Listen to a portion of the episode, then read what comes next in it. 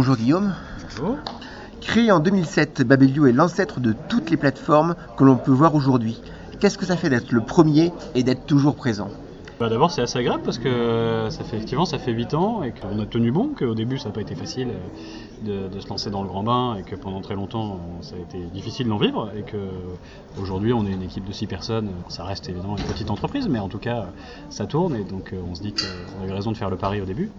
Après le fait d'être premier ça a aussi été une chance parce que mine de rien sur ce type de communauté il y a un avantage à être le premier mm. qui fait que bah, les gens qui arrivent derrière, s'ils proposent pas quelque chose de très différent, du coup ils ont moins de chances de réussir puisque les gens vont plutôt aller vers une communauté qui est déjà active et constituée que vers un outil euh, nouveau et un peu, encore un peu vide au début.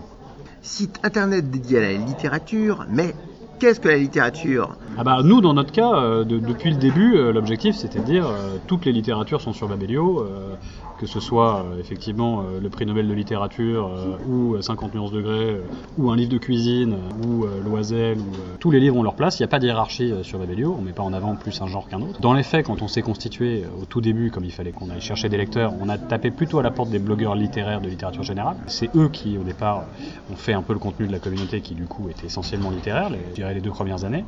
Et puis, petit à petit, on est allé chercher d'autres communautés. Alors, d'abord, toujours en littérature, mais littérature de genre, donc policier, imaginaire etc. Et puis la bande dessinée très vite, puis la littérature jeunesse qui est très présente aussi sur le site.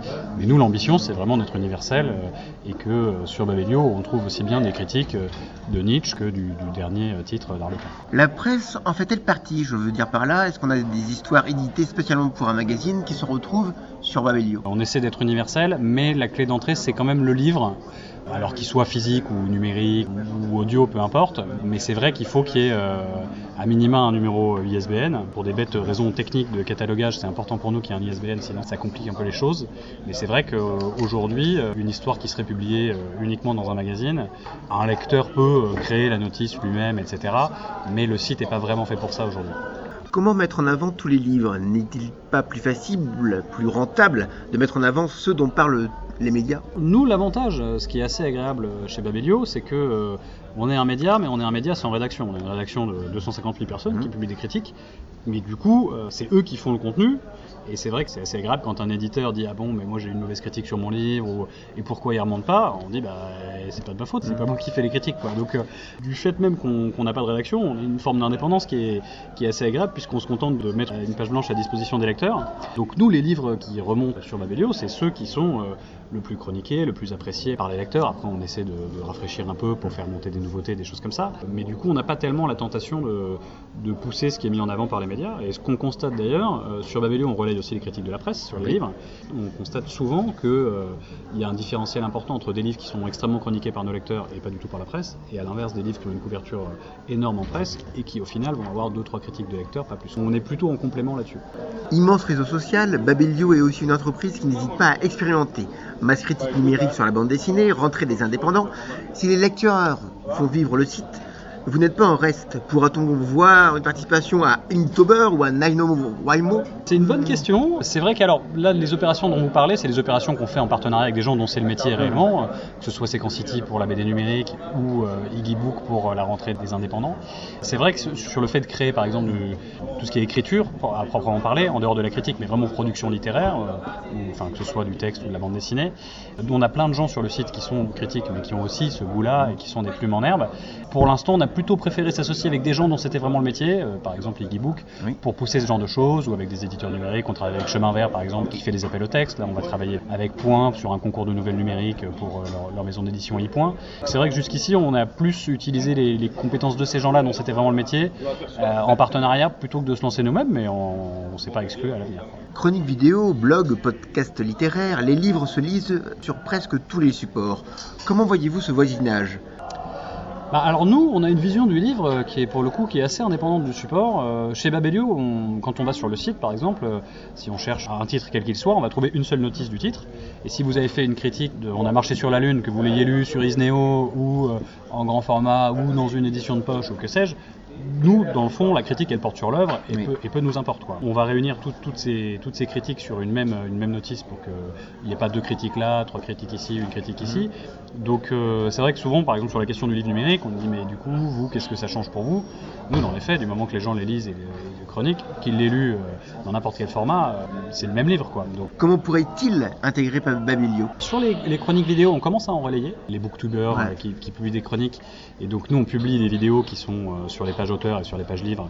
En fait, on récupère des contenus YouTube qu'on republie euh, chez nous euh, sur, la, page de l'auteur qui est concerné. Sur les podcasts, en revanche, on a un partenariat avec France Culture, donc on récupère et on rediffuse des podcasts de France Culture. Mais les podcasts indépendants euh, de lecteurs qui font de la chronique littéraire audio, pour l'instant, on l'a pas encore mis en place. Mais, nous, plus on peut agréger du contenu pertinent sur, un titre, quel que soit le format, et mieux c'est pour nous. On a vocation à avoir les notices les plus, complètes possibles. Quelle est la place de Babelio sur un festival comme Quai des Bulles C'est une première pour nous, donc euh, on vient goûter l'eau pour cette première fois. Et, euh, pour l'instant, on est, on est plutôt emballé. Elle a plutôt un goût salé. hein. Elle a plutôt un goût salé, effectivement. La place de Babelio, en fait, comme je disais tout à l'heure qu'on a, on a démarré plutôt sur une communauté assez littéraire, on est parfois perçu par les lecteurs ou par les éditeurs de BD comme euh, finalement un site de littérature avec euh, un peu de BD, mais qui serait le parent pauvre du site. Quoi. Nous, on a aussi à cœur de dire que euh, la BD, euh, aujourd'hui, sur Babelio, il y a 15% des critiques euh, qui sont publiées sur le site portent sur des bandes dessinées. Quoi. Donc c'est vraiment un genre très important pour nous. On a une très grosse communauté de BD. On travaille avec pas mal d'éditeurs de BD. Euh, il y en a encore d'autres à convaincre qui disent ah oui Babelio, euh, le site sur les livres c'est bien, mais euh, nous on va plutôt euh, faire des choses avec des sites 100% BD. Donc notre présence elle est double aujourd'hui. C'est d'une part effectivement de, goûter un peu l'atmosphère, de discuter avec euh, les gens de milieu pour leur montrer que c'est un sujet qui me tient à cœur. Et puis plus spécifiquement, on a une opération qu'on fait sur différents salons. En ce qui concerne la BD, historiquement on le faisait à Angoulême et c'est la première fois qu'on fait ça à Saint-Malo, où on s'associe avec des maisons qui ont des livres présentés sur les stands du, festival pour leur euh, distribuer des petits cartons avec des avis de lecteurs Babelio, comme il y a des coups de cœur de libraires euh, en librairie. La bande dessinée, ce n'est pas que du franco-belge. Il existe aussi la manga et le comics, pour ne citer que. Sont-ils aussi bien représentés ou référencés sur Babelio Ils sont assez bien représentés. La majorité, euh, c'est le, franco-belge. Mais sur tout ce qui est manga, on a une communauté qui est super active, euh, très, très spécialiste. Enfin, moi, sur Babelio, je découvre euh, chaque semaine un sous-genre de manga que je connaissais pas parce qu'il y a telle catégorie sur le manga sportif pour les jeunes filles qui s'intéressent à la sexualité, etc. Enfin bon, avec à chaque fois des nouvelles catégories. Donc, on a vraiment des experts là-dessus et donc c'est pas des parents pauvres de la bande dessinée même si c'est vrai que euh, on va avoir plus de critiques euh, sur du franco-belge que, que sur euh, comics ou manga. Eh ben écoutez, merci beaucoup et puis bon courage pour ce festival. Merci beaucoup.